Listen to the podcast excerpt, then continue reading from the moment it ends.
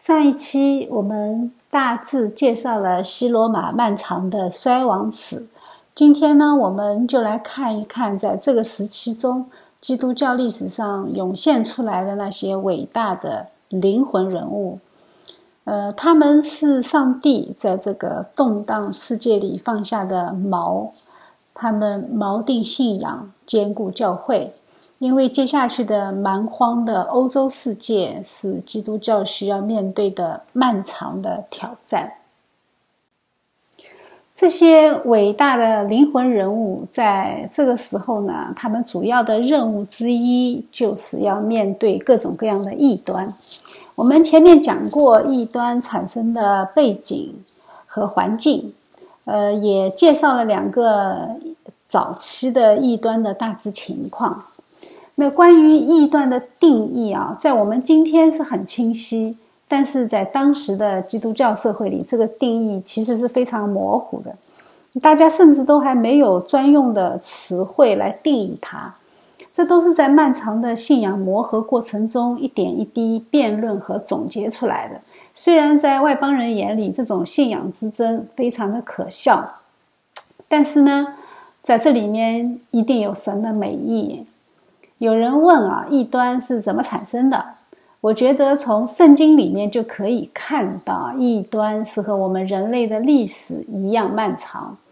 大家记不记得，在伊甸园里，蛇引诱夏娃吃果子的时候，夏娃对蛇说：“他说这个果子啊，不能吃，也不能摸。”我们知道，神从来没有对亚当说过不能摸，对吧？但是夏娃自己添加了“不能摸”这个内容。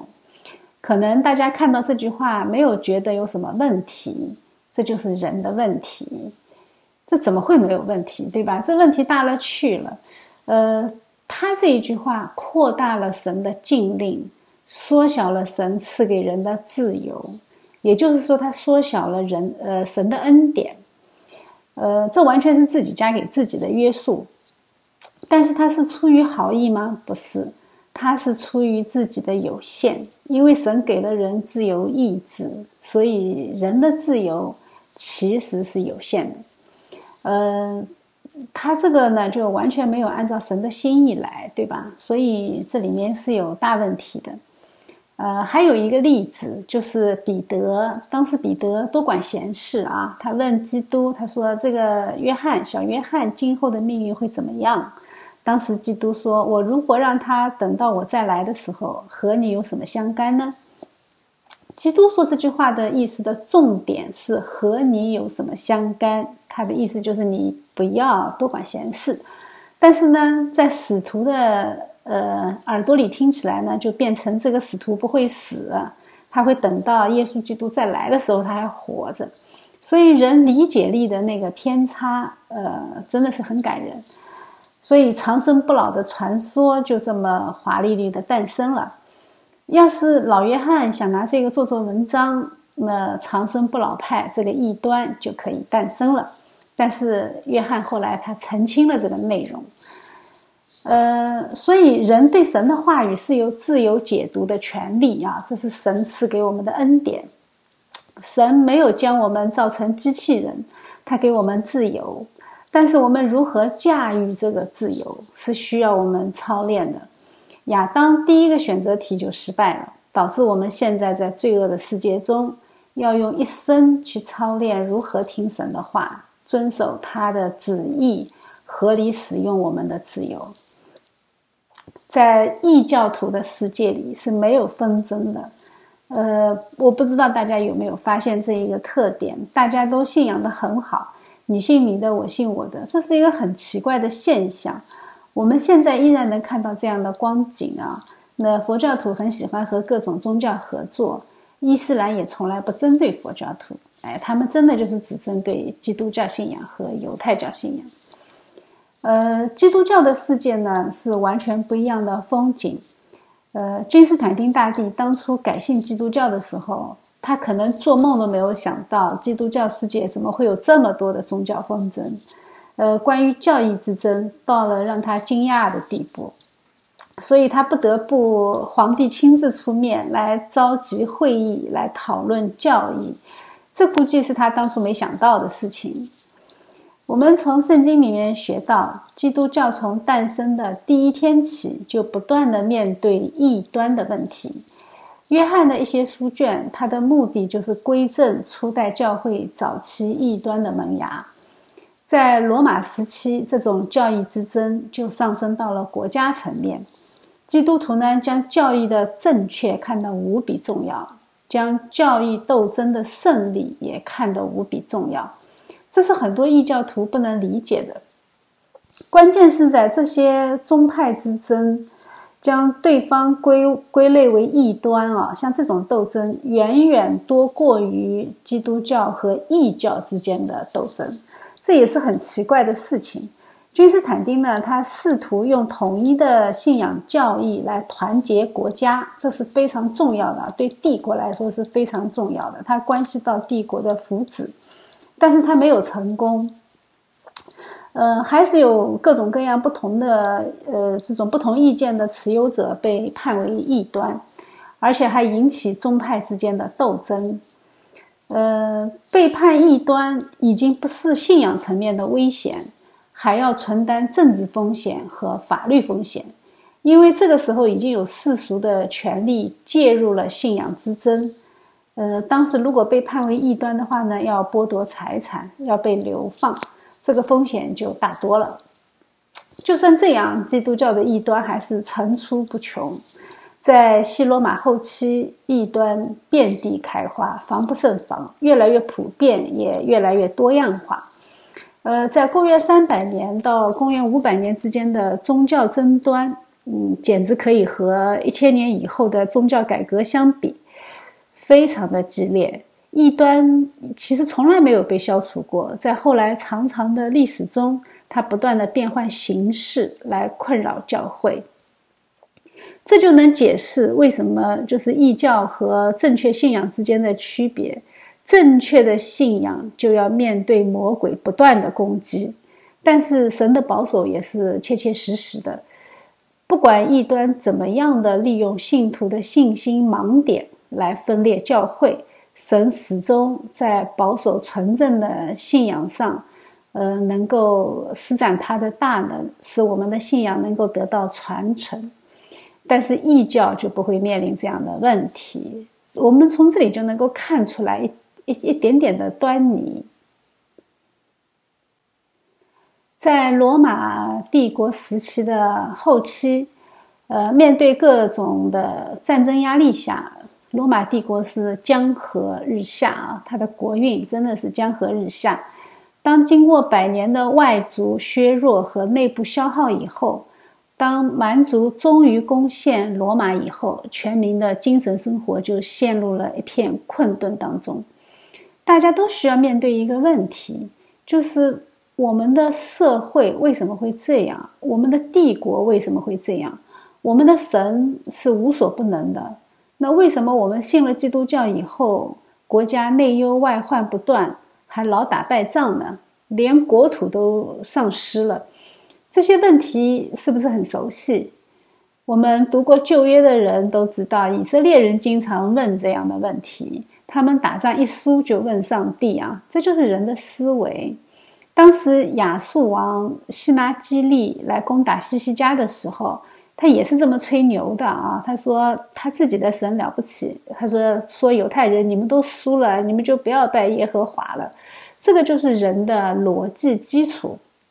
人的逻辑是以胜败论英雄，然后呢，将这个逻辑就用到了属灵界，用这个方式来定义神。为了修正人的思想，在这一段时间，神就兴起了很多他的仆人。为群众解答信仰疑问，这里最有人的呃最有名的人呢是奥古斯丁，他就解答了罗马为什么会被攻陷这个问题。他说：“你不要说罗马啊，就是任何人间的城都有这一天，非常有震撼力。要知道，那是在嗯八百年都没有人攻破的罗马城，一旦被攻破，对这世界的震撼可想而知。”当时的罗马人几乎都认为它是永存的，但是奥古斯丁说，所有的人间的城、地上的城都会有灭亡的一天，只有上帝之城永存。在这一段时间的人呢，他一些呃最灵魂的人物呢，在罗马天主教系统认为有八个，有八个教会博士，但是东方教会，也就是东罗马的教会呢，他认为，呃，在东正教系统里面，他认可七个，呃，我们这里呢就不做展开，大家可以自己 Google 一下。呃，我们今天呢就介绍几个比较有名的人物啊，有比较呃东方教会的非常有名的讲道家，呃，屈梭多摩，呃，有安波罗修是西方教会的讲道家，还有奥古斯丁是最伟大的教父，还有呢耶柔米是拉丁文圣经的翻译者，呃，我们今天大致介绍这几个人物。屈梭多摩呢，不是他的本名，他的本名叫约翰。屈梭多摩呢是后人为他取的名字，他的意思叫什么？叫金口，说明他讲道大有能力。呃，他可能就是东方教会前所未见的讲到最有能力的一位。呃，他曾经独居潜修，后来呢在安提阿教会传道。他他的讲章是非常注重解经，所以非常富有实践性。呃，他他因为很出名嘛，所以就有人请他来出任君士坦丁堡的主教。他当时是不愿意的，但是后来迫于压力，他就去了。结果他到了君士坦丁堡做主教的时候呢，他又遭到了亚历山大城主教提亚菲罗的嫉妒啊。呃，但是他的讲道呢是大有能力，而且他不怕斥责权贵，结果呢就得罪了气焰高涨的皇后，呃，被众人罗织罪名，就把他放逐到偏远的本都。当时呢，他们强迫他在烈日之下，光着头、赤着脚，走在很热的沙子上，最后他死在半路上。呃，这是早期基督徒受到假弟兄迫害致死的悲剧之一。他是怎么会得罪皇上的呢？就呃得罪皇后啊。他当时他是有人啊，就把皇后的那个像放在主教的座位旁边，并且举行献祭仪式。他知道以后呢，就把他们骂了一顿啊。因为他斥责的是这个行为，就是你不能拜人嘛，你拜的是神，怎么可以拜人？他斥责的是这个行为，并不是骂皇后。但是呢，有些人就从中挑拨，呃，就编织罪名，挑拨皇后对他的恨意。他一开始呢还流放在附近啊，结果他还老是写信，继续来责备他们，在信仰上要归正他们。给他们提很多建议，所以他就非常的不讨人喜欢。于是呢，他们就把他流放到更远的本都，就造成了这个悲剧。安波罗修呢是一个大有能力的讲到家，呃，他呢是家世才能都非常出众，所以他年纪很轻的时候呢，就出任意大利北部的省长。呃，在一次推举米兰主教的大会中，呃，因为大家争论嘛，就争个呃你死我活的。这个当时的会议情况非常的混乱，然后呢，他们就派他去维持秩序。结果他在维持秩序的时候呢，呃，却被意外的推举为新任主教。他其实是一个来打酱油的啊。当时两批人争吵不休，一帮呢支持亚流派，我们知道那个异端，还有一帮呢是反亚流派。然后他去维持秩序，结果呢旁边有一群小孩就突然之间喊他的名字，要他做主教。结果意外的是，两批人都同意了，所以就让他做主教。他本来是做省长的嘛，搞的是管理工作，是做行政的，所以他是非常有管理才能。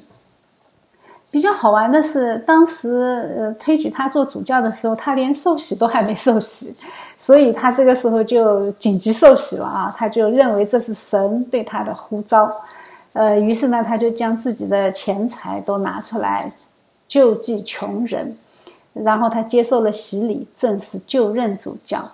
后来他就成为非常受人欢迎的传道者。他活了五十多岁啊，他性情刚毅，品格高洁，而且热心。呃，是尼西亚信经的全力的支持者。他又博学，又有管理才能和行政才干，是西方教会首屈一指的领袖。当时在帖撒罗尼迦，呃，那个省长被暗杀了。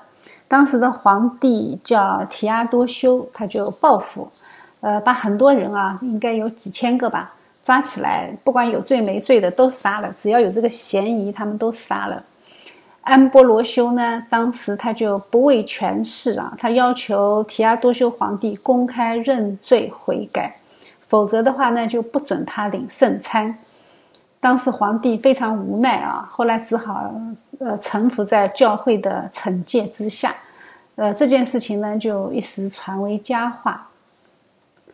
呃，当时有人问啊，他说皇皇帝和教会有什么相干？呃，安波罗修斯回答他说，皇帝是在教会之中，不是在教会之上，所以他呢是第一次理清了君权和王权之间的权柄。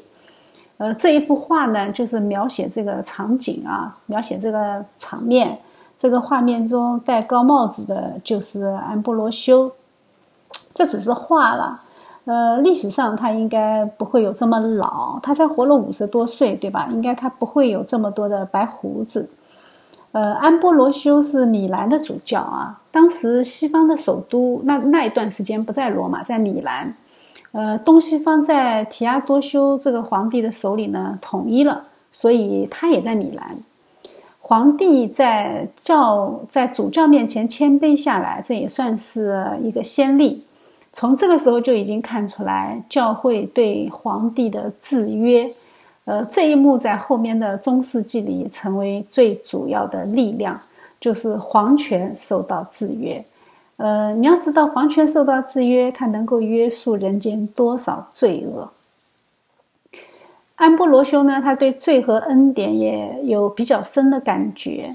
他他是这么说：“他说我不要因为我的公义夸口，却因为我蒙了救赎夸口；我不要因为我脱离了罪夸口，却要因为我的罪得到赦免而夸口。”他是圣奥古斯丁的偶像。当时奥古斯丁还没有归信基督以前呢，就经常来听安波罗修讲道，呃，这个都记录在他的忏悔录里啊。呃，他当时受他的影响是非常非常大，呃，他崇拜到什么地步啊？他他每天来听他讲道的时候，就非常痴迷的去学习他高超的修辞学技巧，他甚至学习他的手势。呃，他当时打的那些手势，他的语气语调，他都一一的模仿。我们可以看出来啊，走实用主义路线的奥古斯丁是非常非常的崇拜他。奥古斯丁呢，他是被誉为最伟大的教父，是使徒保罗第二。他的思想和作品是深度的影响了西方教会。包括天主教和后面的更正教，就是宗教改革以后的教会。呃，西方教会的属灵生活之所以后来会远远超过东方教会，他是居功绝伟的。他呢是出生在北非啊，十七岁的时候呢，到迦太基去攻读修辞学。呃，他在那个时候呢，就与一个女子同居了十四年，并且生了一个儿子。他一方面呢也不结婚啊，他放纵情欲；一方面呢，他也追求真理。呃，而且他追求真理的过程中，他还误入歧途。他有九年的时间是相信摩尼教的。他的母亲啊，叫莫妮卡，是一个非常虔诚的基督徒。所以他看到儿子这个样子呢，他就经常的为他祷告，而且泪流满面啊，他真的是已经近乎绝望了。呃，有一次他在那个教堂里面祷告的时候，哭得很伤心。然后当时的一个呃神父就问他怎么回事，他就说了他儿子的情况，他就问他，呃，他就问这个神父说：“我的儿子还有救吗？”神父呢就安慰他说：“你的儿子能不能得救，我不能说啊。但是我只知道，如果有一个母亲能够如此为儿子流泪祷告，我只知道他的儿子一定不会灭亡。”这句话给了莫妮卡很大的安慰啊。呃，然后接下去呢，奥古斯丁呢，他慢慢慢慢的。对摩尼教就感到失望啊，可能他妈的祷告起作用了。而他后来到米兰去担任修辞学的教授，因为他修辞学非常的有名。呃，他就是在这个时候啊，就听到了安波罗修，呃，他那个非常有能力的讲道，所以他一开始起初他只是去欣赏安波罗修的演讲口才和他的手势，呃，并不关心他讲道的内容。呃，他还是过着自己随心所欲的生活。结果有一次呢，有一个朋友告诉他说，在埃及有几千名修道士过着非常圣洁的生活，而且他们大部分是没有受过教育的，没有什么文化。这个话呢，对他造成了非常大的震动，他感到有点惭愧，就是道德和学识其实关系并不大。呃，当他自己内心开始有一些惭愧的时候啊，他那一天在花园里面在思想这个问题，结果他就听到有一个小孩子说话的声音，呃，对他说：“拿起来读，拿起来读。”他四下观看，其实周围一个人都没有，他就感到很疑惑嘛。结果他就随手看到前面有一张石头的桌子，石头桌子上面放着一本圣经，他就把圣经拿起来，随便翻开一看。结果呢，第一眼就看到了罗马书第十三章第十三节到第十四节这一段话。他说：“行事为人要端正，好像行在白昼，不可荒宴醉酒，不可好色邪荡，不可增进嫉妒，总要披戴主耶稣基督，不要为肉体安排去放纵私欲。”神呢，就透过这段经文直接向他说话。呃，使他立刻就觉得，呃，真的是醍醐灌顶啊，让他立刻得到重生。那一年他三十二岁。这一段话其实我们听起来很正常，对吧？就是叫我们不要干坏事嘛。呃，但是这一段话如果是从神而来的，它的力量就很大，它足以。呃，可以直接的进入到奥古斯丁的心里，因为谁听谁知道嘛。我们听可能没有什么感觉，但是对于他来说，他在这个问题上困惑了很久，挣扎了很久。所以人的内心只有被神的光照亮，你才会发现这些话是对我们说的。那奥古斯丁在那一段时间，他的心在挣扎，他对自己放荡的生活已经开始反思。所以神的光直接可以点醒他，所以神是有预备的啊。我们由此也可以看见，人非光照，不可能看见自己的罪恶。所以他在忏悔录里面他是这么写的：他说，我不想再读下去，我也不需要再读下去。我读完这一节，顿觉有一道恬静的光射到心里，驱散了阴霾笼罩的疑症。呃，所以他是这么形容他当时的感觉。从此以后，他的心里就有了平安，而且他感觉有从神而来的能力，使他能够胜过罪恶。这是他以前怎么想、怎么追求都得不到的。奥古斯丁之所以伟大呢，是在于他神秘的敬虔生活。呃，他的忏悔录呢，是他信主前和信主时的故事啊。是世界上第一部属灵传记，追溯他寻找意义和快乐的经过。呃，他的经历带来了一个结论，就是人在神以外找不到任何的安慰。他说：“你为自己造了我们，我们的心没有安宁，直到他安息在你的里面。”呃，所以这种把宗教看作是和永生神亲切来往的这个观念。在当时是不太被常人所完全理解的，但是呢，他后来却在教会中产生非常长久的影响力。呃，如果我们对宗教的认识只是停留在和神做交易的那个层面，这是远远没有认识神。我们只有在基督里和神深入的相交，我们才能够有安息。这个安息呢，是我们度过俗世生活的秘密武器。呃，奥古斯丁信主以后呢，他就返回了北非，后来成为希波城的主教。呃，他在这个期间呢，他用许多的精力来对付来自四面八方的挑战。呃，因此他呢，也因为这个呃应对这些挑战，他就慢慢的建立了他的神学观。有人对他的定义啊，说他的神学观是实用主义者，但是恰恰是他的实用主义。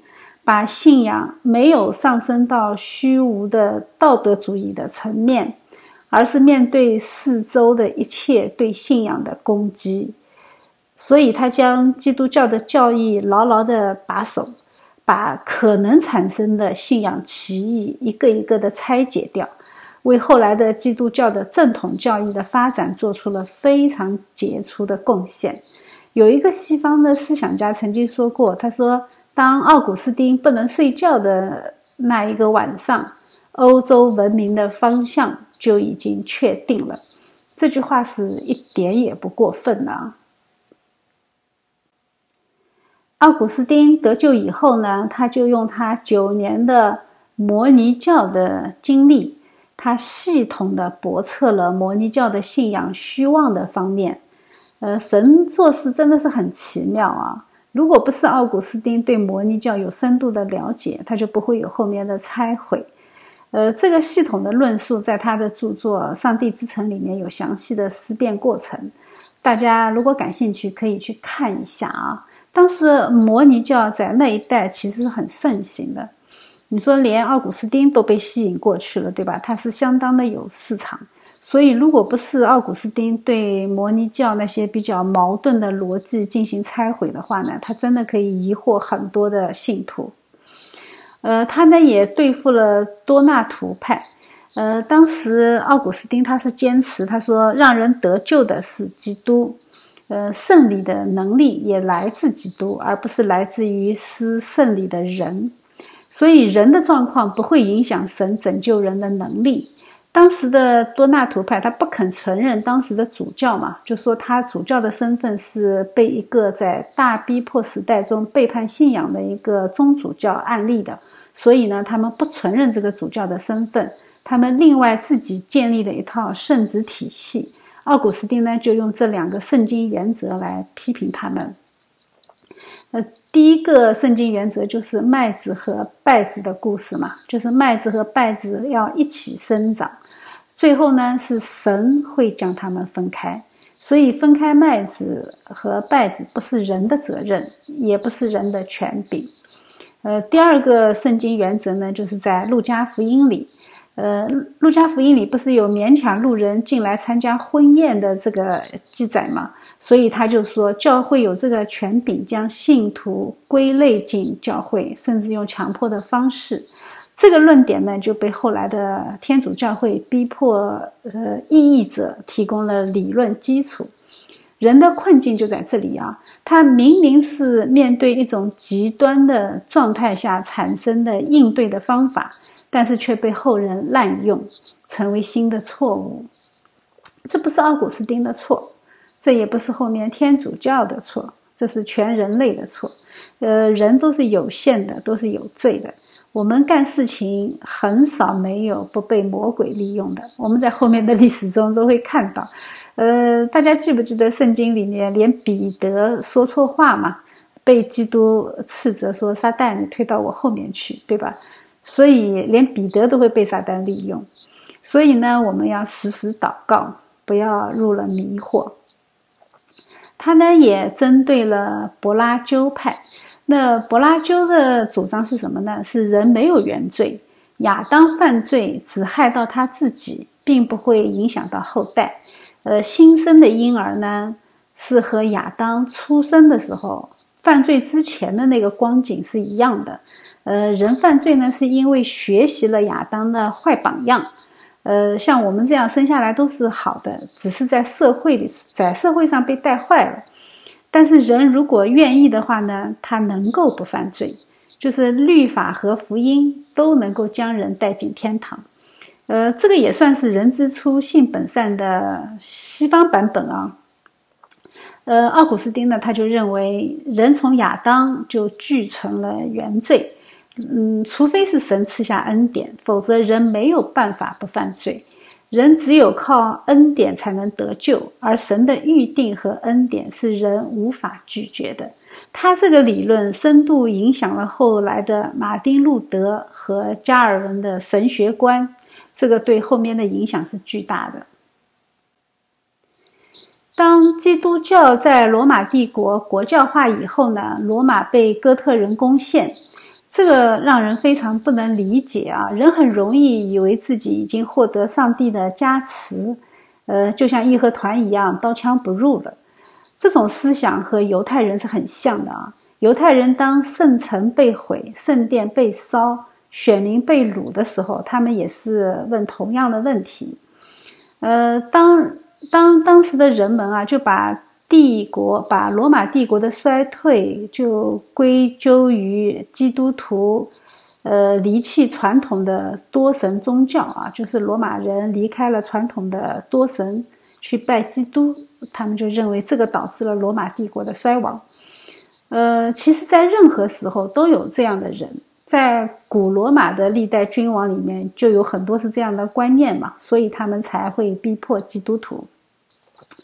奥古斯丁呢就觉得有必要回应啊，至少他要用系统的写一本书来回应这种攻攻击，所以他在公元的四百一十三年，奥古斯丁就写了这本《上帝之城》。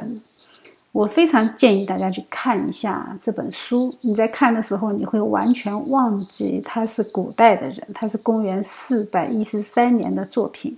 真的就是放在现在这个时代，你去看他，也没有几个人能够写得出来。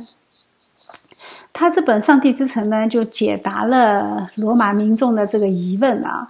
呃，他指出，大地之城，大地之城是从该隐而来的，是以巴比伦和罗马为代表的这些大地之城，和天上之城，就是从亚伯开始，是指地上有形的教会，这个是天上之城。他呢就解讲呃讲解了这两个城的发展和结局。他在书中说，他说罗马的衰退。它的原因是，呃，因为人类道德的衰退，呃，基督教不但不是罗马衰退的原因，反而它有助于道德的提升，嗯，但是基督徒所归属的不是罗马帝国或者任何一个大地上的城市，而是上帝之城，呃，大地之城与上帝之城最根本的差别在于前者。人民的共通点是在于对自己的爱，后者也就是上帝之城，它是结合于上帝的爱和因此而产生的对彼此的爱，它这是两个城的区别，呃，所以他从这两个城从他们的起源到结局进行对比，然后他对人类的群体生活进行了非常深入的讨论。也建构了基督教的历史观，所以这本书它最重要的功能是把人的眼光扩大到天国。所以地上一切的城都是巴比伦城，所以人要警醒，否则的话呢，就会失去天国的盼望。他除了这本书，他还写了很多其他的书啊，呃，比如三位一体，比如论灵魂的起源。呃，最有名的就是《忏悔录》和《上帝之城》，他对建立基督教纯正的教义有着不可磨灭的贡献，所以他母亲当初流的眼泪完全是值得的。所以，我们做母亲的啊，都不要忘记为自己的孩子祷告。我们的神是听祷告的神，呃，所以我们一定要记得那位牧师安慰他母亲的话啊，说。呃，一个有着如此为孩子流泪祷告的母亲，她的孩子肯定不致灭亡。哎呀，结果哪里是不致灭亡啊？这完全是开了挂的人生，对吧？所以我们要多为孩子祷告，求神大大的使用他们。我们现在再来看一下耶柔米啊，他呢是早期教会最伟大的圣经学者，他也是极力的提倡修道主义。他呢曾经到处旅行，在公元三百七十四年这一年呢，他很神奇的生病了，他发了一场烧，在恍惚之中呢，他好像被带到了基督台前受审判。当时主耶稣问他：“你是谁？”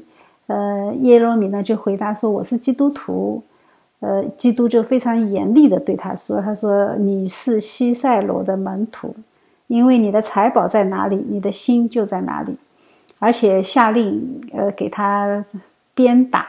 醒来以后，他身上还有余痛，他那个痛是很真实的，所以他深信这是主的管教。从那以后，他就不再读异教的书。他是很爱读书的，他读了很多很多异教的书，他甚至刻意的收集这些异教的书。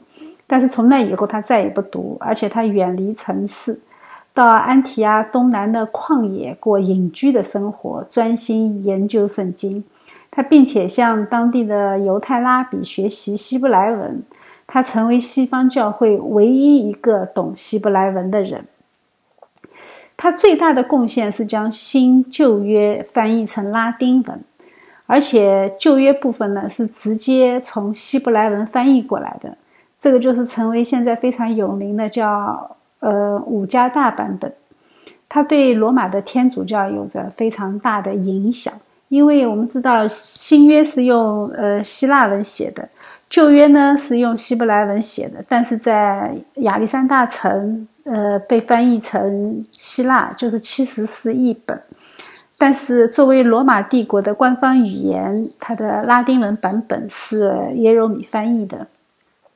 因为耶柔米他很早就显露出对藏书的热情，呃，并且建立了古典晚期最。卓著的私人图书馆，所以他从学生时代起，他就非常喜欢收集这些文学经典，里面也包括了很多异教的文学经典。呃，但是他后来呢，他就慢慢的将自己的藏书，呃，转变成包含大量的基督教圣经和神学作品的这么一个收藏。呃，他呢是早期是在罗马受的教育，所以他的教育程度是非常的高。呃，然后他又在莱茵河这一带寻找当官的机会啊，他也是想做走仕途，而且他也游历了世界。他当时走遍了东西方所有的城市，呃，他做过主教的秘书。嗯，后来到了安提阿这个城市的时候，他就生了这场很有名的病啊，所以他在这场病中经历的异象，呃，彻底修正了他的神学观念。所以他就开始皈依苦修，呃，永远离开了罗马，就是在叙利亚的荒漠里面苦行。呃，他晚年的时候呢，也也就是公元三百八十六年以后，呃，他就定居在耶稣的出生地伯利恒，他在那里过着隐居的生活。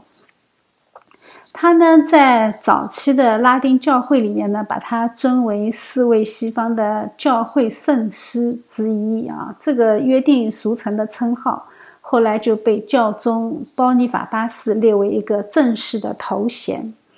有一个很有名的人啊，叫布鲁斯 ·A· 德马雷斯特，他呢是这么形容耶柔米的啊，他说他是最有最有教养、最有学问的古代教父之一。说：“他说，这位伯利恒的伟大的隐士，他的才华虽然不及奥古斯丁，他的品格高超上比不上安波罗修，他坚定的意志呢，不如呃屈缩多摩，但是在学识和多才多艺上，上述没有一个人能比得上他，所以这是一个非常高的评价，他是一个全才。”我们接下来呢，介绍一下这位罗马的主教利奥一世啊。呃，利奥一世呢，他是出生在意大利的托斯卡纳。呃，在他做罗马教宗的时候啊，呃，当时整个罗马帝国有四个教宗，四个大区的宗主教都是平级的啊，是没有高低的。呃，当时罗马、君士坦丁堡、亚历山大和安条克四大教区。后来呢，又加上了耶路撒冷，这几大教区的主教是平级的，呃，但是在他的时候呢，他将罗马教会提升到西方教会最高的地位，并且从罗马皇帝手中取得了罗马主教的合法的地位。他呢是一位非常杰出的行政家和讲员，呃，在讲道和神学辩论中，他非常的有能力。早期的教父在雄辩学上都是很牛的啊，因为有学问是一回事，但是你能不能把学问用在推广神学理念，这是另一回事。你满腹经纶，但是你说不清楚，或者你说出来别人也听不懂，那就白搭了，对吧？所以早期的教父们，他们的沟通技巧和神学造诣都是大牛级别的。呃，他在神学理念上呢，他强烈的反对基督一性说。基督一性说就是说，基督的人性被神性吸收了，所以他只有一性。他为了反驳这个学说呢，他还专门写了一份对基督位格的教义声明，呃，又称大卷啊，在那个基督教历史把这卷书称为大卷。他是主张基督具有完整的人性和神性。他竭力批评牺牲基督人性，去强调基督神性的这种观念。他这个呢，呃，大卷呢，本来呢是定在四百四十九年在以弗所会议的时候去宣读，但是呢，被当时的迪奥斯库诺主教拒绝了，所以呢，在当时没有被宣读。呃，这个时候呢，里奥一世就直接开骂了啊，就直接说这个会议是强盗会议。呃，一直到两年以后，也就是公元四百五十一年召开加克顿会议上，呃，那个教宗里昂一世才有机会去宣读大卷的内容。这个呢，就成为了订立加克顿信经的主要文件。呃，他也参与了那个，就是草拟了那个基督位格的加克顿释义的一个主要文件。嗯。所以呢，他呢是按照主流信仰说明基督具有完整的人性和完整的神性，但并非分裂的位格。他还有非常呃值得大家纪念的呢，就是在公元的四百五十二年，他曾经说服匈奴人的首领啊，那个叫阿提拉，从罗马撤退。当时不是匈奴人大兵压境吗？所以是他一个人孤身一个人出去和呃阿提拉去谈判，所以呢，后来匈奴就撤退了，就没有来屠杀和掳掠罗马城。在公元的四百五十五年呢，在汪达尔人呃掳掠罗马城的时候呢，他又和汪达尔人的那个首领去谈判，呃，将罗马城的伤害减到最小。呃，当时汪达尔人是很野蛮的，他把罗马几乎杀了一个遍啊，把将近百万人口，最后杀到只剩七千个人。据说啊，但是呢，他却说服了汪达尔人，没有来呃杀教会，没有烧教会，所以最大可能的保住了教会的资产。呃。所以呢，他呢当时也是特别有眼光啊。当时罗马帝国在衰落的时候呢，他就从不列颠这里撤回了他们的行政管辖权，但是呢，他却反向的向不列颠、向爱尔兰进行传教。他派了传教士进入爱尔兰，就在那里建立了修道院，传讲福音的信息。呃，爱尔兰是一个很关键的一个福音站呢。呃，他后来成为蛮族时期向欧洲大陆传福音的重要的力量。因为爱尔兰它偏远嘛，所以它呢就没有受到蛮族特别大的破坏。呃，它的地理位置实在是太特殊了啊，它没有受到任何的蛮族影响，它的社会结构依然还是存在的，所以它才能够向欧洲大陆输出福音。在那一段时间，爱尔兰的修道院，它的修道主义是得到了大力的发展。呃，在那个时间段啊，几乎是同时，当时的东罗马皇帝也叫里奥一世，所以为了区别他们两两个人呢，就把他叫做大教宗里奥一世。这一张图呢，就是早期啊教会历史上最重要的四次大公会议啊。在尼西亚会议的时候呢，确定了基督具有神性；在君士坦丁会议的时候呢，呃，确立圣灵具有神性；在以弗所会议的时候呢，确立了人类全然堕落，就是人的罪啊。然后在四百五十一年，在加克敦会议上呢，就确立了基督具有神性和人性。呃，这一些呢。宗教的一些教义和甚至一些理念的纠纷是很难用几句话说清楚的啊，因为这个其中呢涉及到很多的神学理论，它是实在是太复杂而且太抽象，呃，这个就需要对很多的概念进行非常严密的定义，你才能才才能展开讨论，否则这些讨论是没有意义的，因为你的定义都不一样。他们当时的辩论呢，都是用柏拉图主义的哲学方式来阐述这些概念的。这些内容呢，就需要有很多篇幅，你才能够用英语去讲清楚。而且更加准确的说，你用英语都说不清楚，因为他当时的辩论本身是只有用希腊语才能够进行有效的沟通。据说当时的主教黎奥一世是最后一个能理解并且对辩论做出贡献的讲拉丁语的人。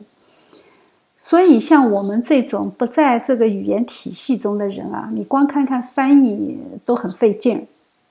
所以我们去争论这个辩论的过程是意义不大的啊。所以我这里就不展开讲。我们只需要知道一点，就是这些争论的影响是非常巨大的。虽然在基督教之外的人看起来这些辩论是非常的荒谬甚至疯狂，但是辩论的过程，嗯，反正这个辩论的过程当时还是挺难看的啊。呃，但是在三百年到五百五十年之间的基督教世界啊，对于那个世界来说，上帝的准确定义。呃，对上帝的准确定义，呃，大家还是要达成共识的，因为这是非常重要的内容，而且会变得越来越重要。这个呢，我们后面会看到啊，因为嗯，他的辩论的过程啊，我们知道他是在东面辩论的嘛，在君士坦丁啊这些以佛所、加克敦这些地理位置都是在东面，所以辩论对东罗马的影响更大一些。我们知道这个地方是希腊理性的发源地嘛，所以呢，那当地的知识界早就习惯了这种纯粹的哲学辩论。呃，但是随着蛮族的征服行动呢，关于基督论的问题也被慢慢的带到了西罗马，而且呢，这里西罗马的辩论呢，也一点也不比东罗马要轻松啊。这里的阿里乌派就是亚流派。和天主教会之间的斗争其实比东罗马还要厉害，还要激烈啊！所以这场辩论是从东罗马开始的，但是呢，在西罗马呢就更加的厉害。但是，呃，西罗马的争议啊，它还不是基督论的问题啊。基督论在西罗马呢，它也是一个问题，但是它最大的神学的争议问题是什么呢？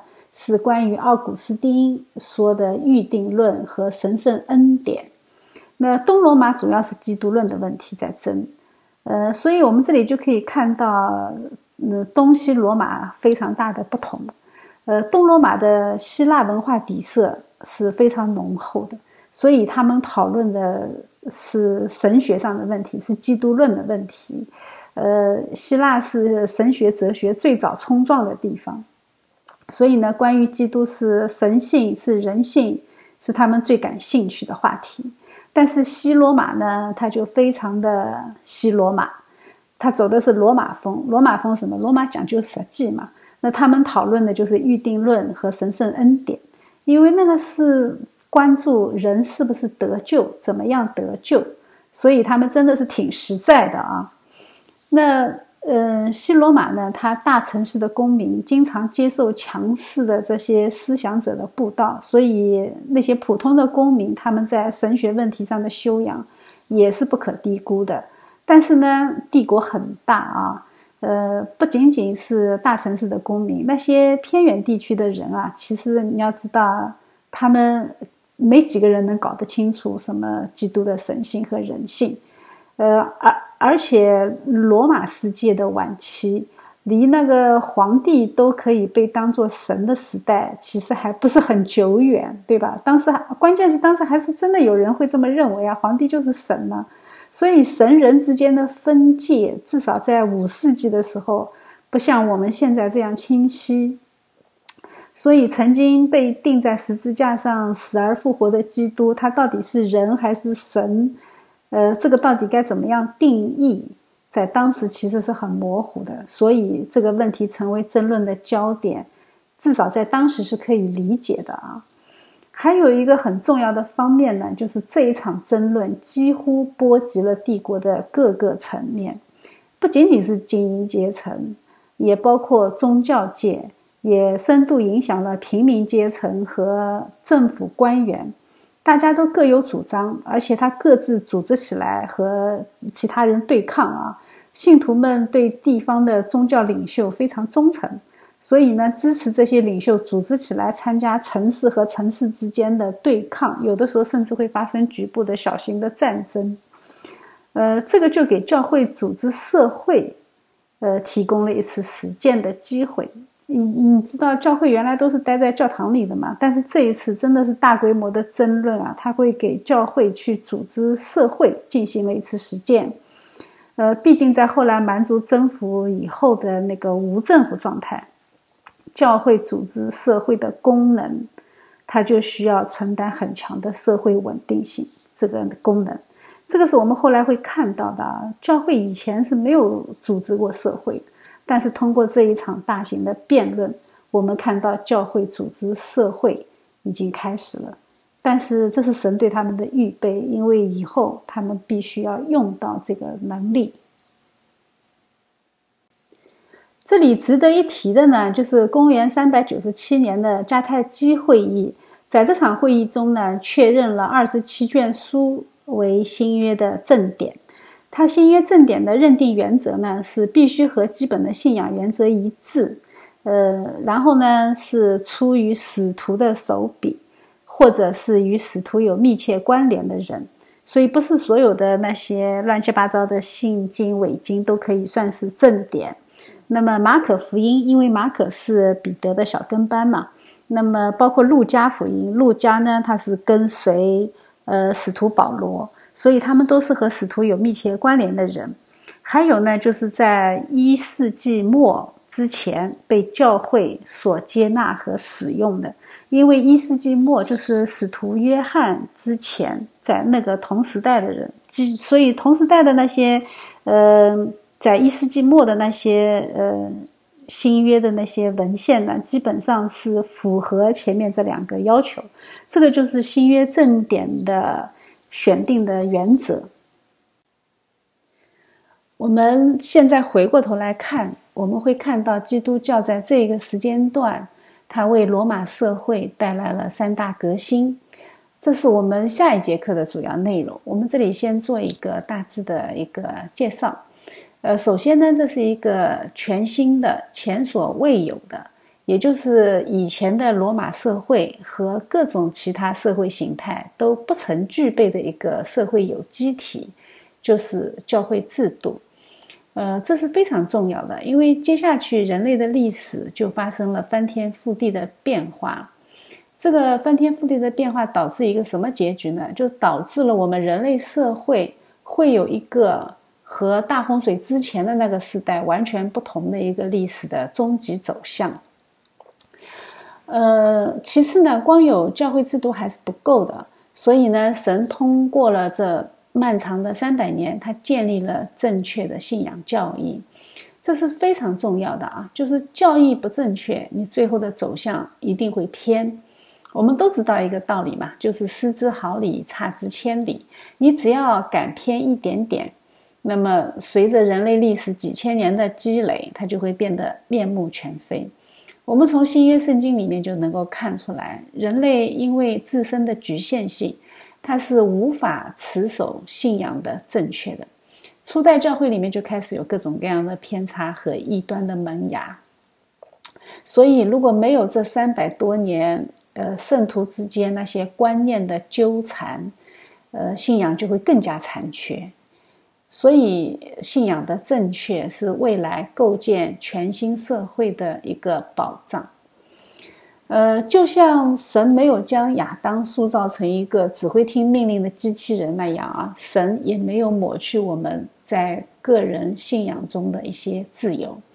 神的启示在我们人类文明上进行改造，这里面肯定是有神的奥秘的。所以接下去我们会看到，正是每一个人在信仰上的自由，构建了丰富多彩的世界格局和世界状态。